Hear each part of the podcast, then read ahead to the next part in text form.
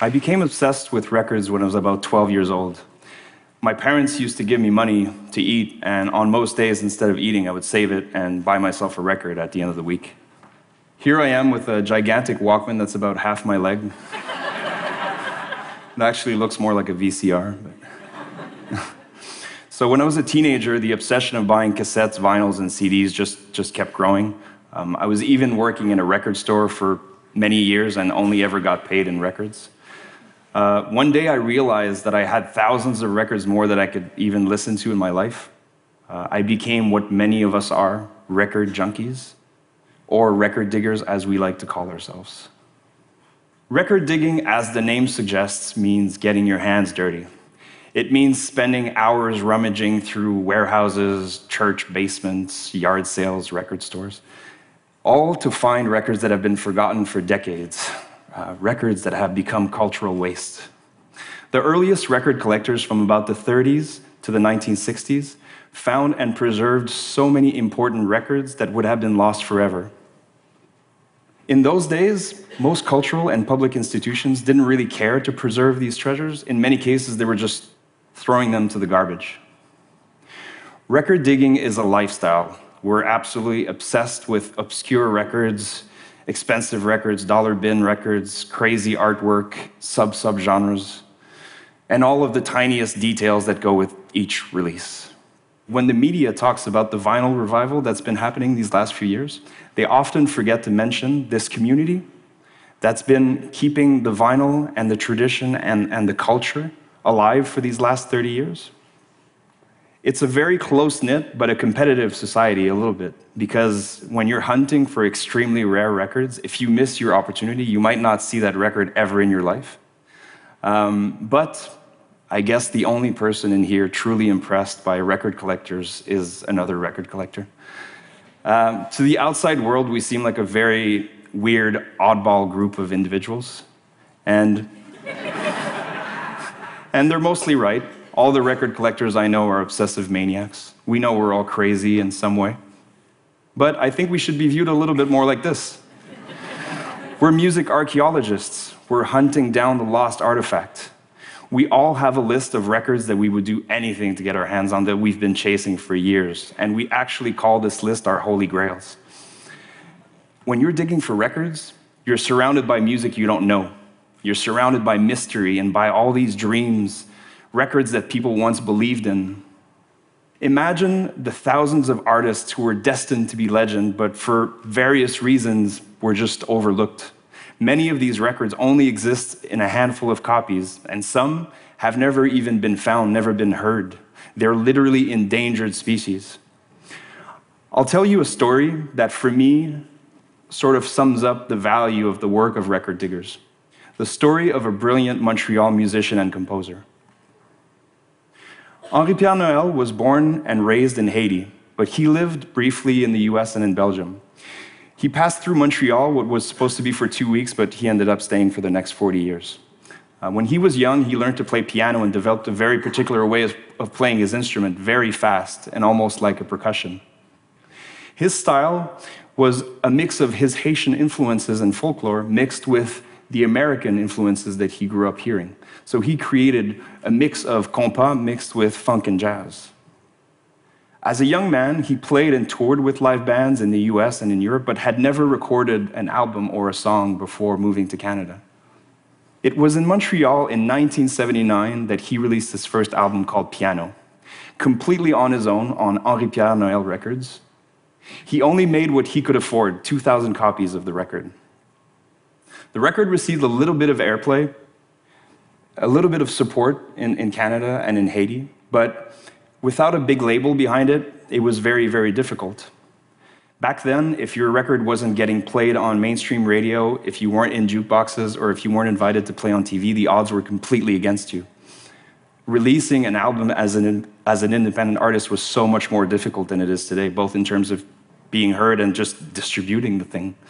So Soon after, he released a second album, kept a busy schedule playing piano in various clubs in the city, but his records started to accumulate dust slowly.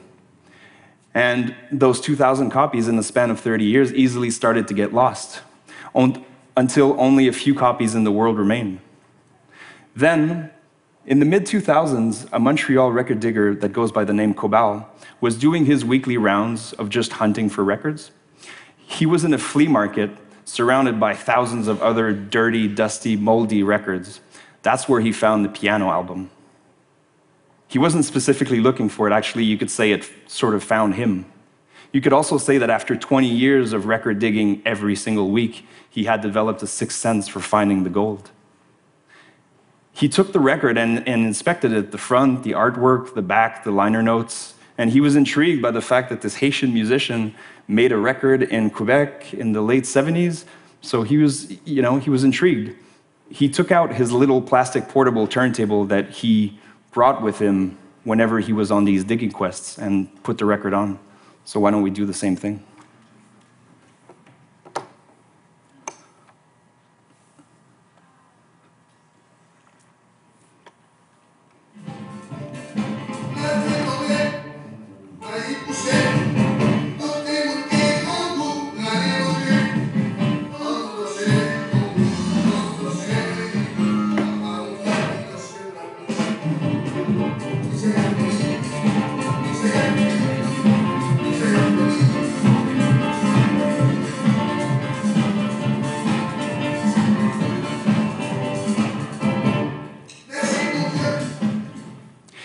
Fell in love, he fell in love with the music instantly, but he had to know the backstory behind it. He didn't know where it came from.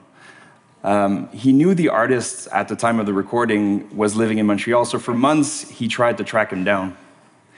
He even found Noel's business card inside the record sleeve. That's, that's how DIY Henri Pierre Noel was. So he found the card inside the, the, the, record sleeve. Of course, he did try to call, but after 30 years, the number didn't work anymore. Um, so it was only in Belgium, where the artist had once lived, that Cobal managed to find someone that knew the artist personally and gave him the contact. So when he finally sat down with the artist, he, he told him and he made him a promise to someday find a way to get the album re released. He then arranged through a British label called Wah 45s to get the two albums reissued. And what happens very often is in these reissue projects, it becomes very difficult to find the master tapes, the original recording of the sessions. Art can be destroyed by fires, floods, earthquakes, thrown in the garbage, or just lost forever. But thankfully, the Henri Pierre Noel tapes were safe and they were ready for remastering. The record was finally re released and received praise from music critics, DJs, and listeners worldwide. The praise that it should have received in 1979. The artist was so inspired that he decided to revive his music career, get back on a stage, and play for new audiences. The artist, now in his 60s, told me, This changed everything for me. I went from planning my retirement to playing on the BBC radio in London and on Radio Canada and more but also it gave him a chance to play in front of his three sons for the first time. To me, the story shows perfectly the work of record diggers at its best. Beyond the rarity and the dollar value, and I'll be honest, we're totally obsessed by that. The true beauty is to give art a second chance, to save art from oblivion. The work of a good record digger is a constant loop of three phases. The first thing we do is hunt.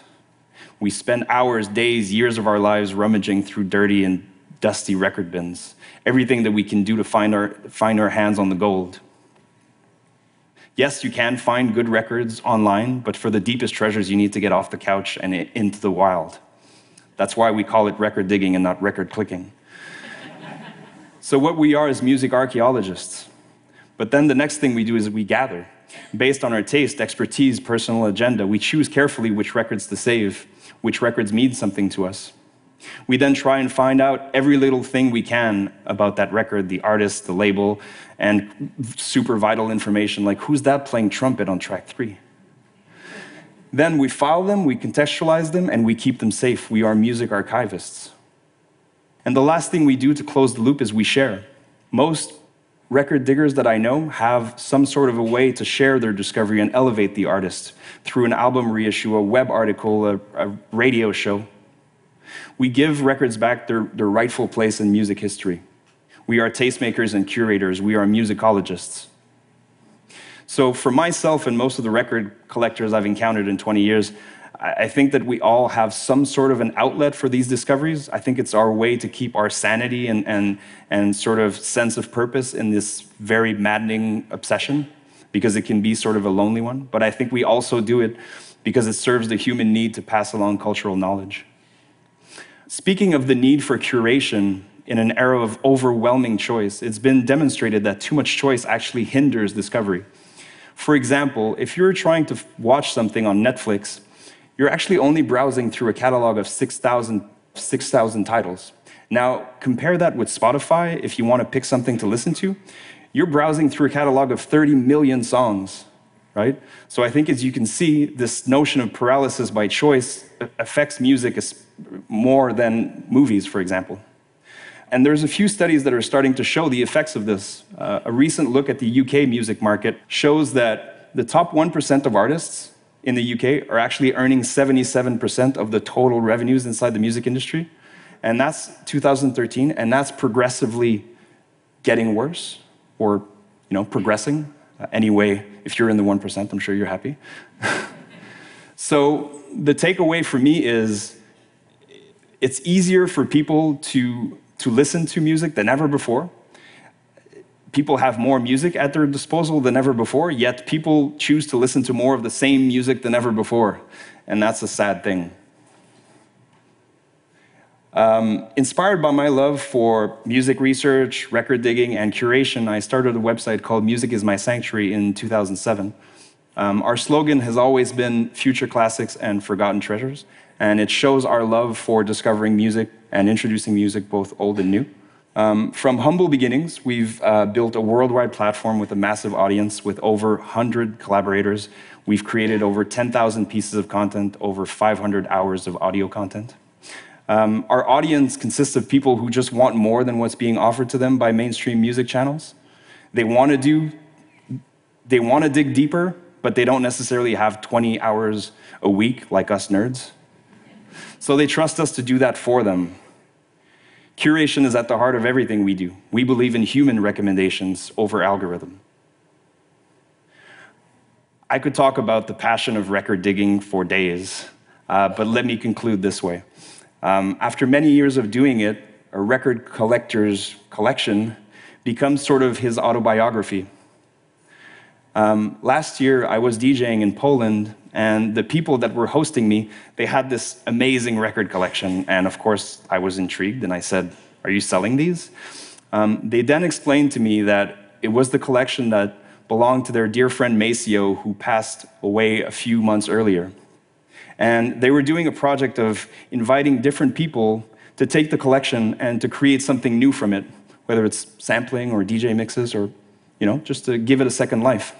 And so after a few hours of going through the collection myself and creating a DJ mix from it, um, even though I never got the chance to meet him, it felt like, in a special way, me and him, we, we got to talk about records for a few hours.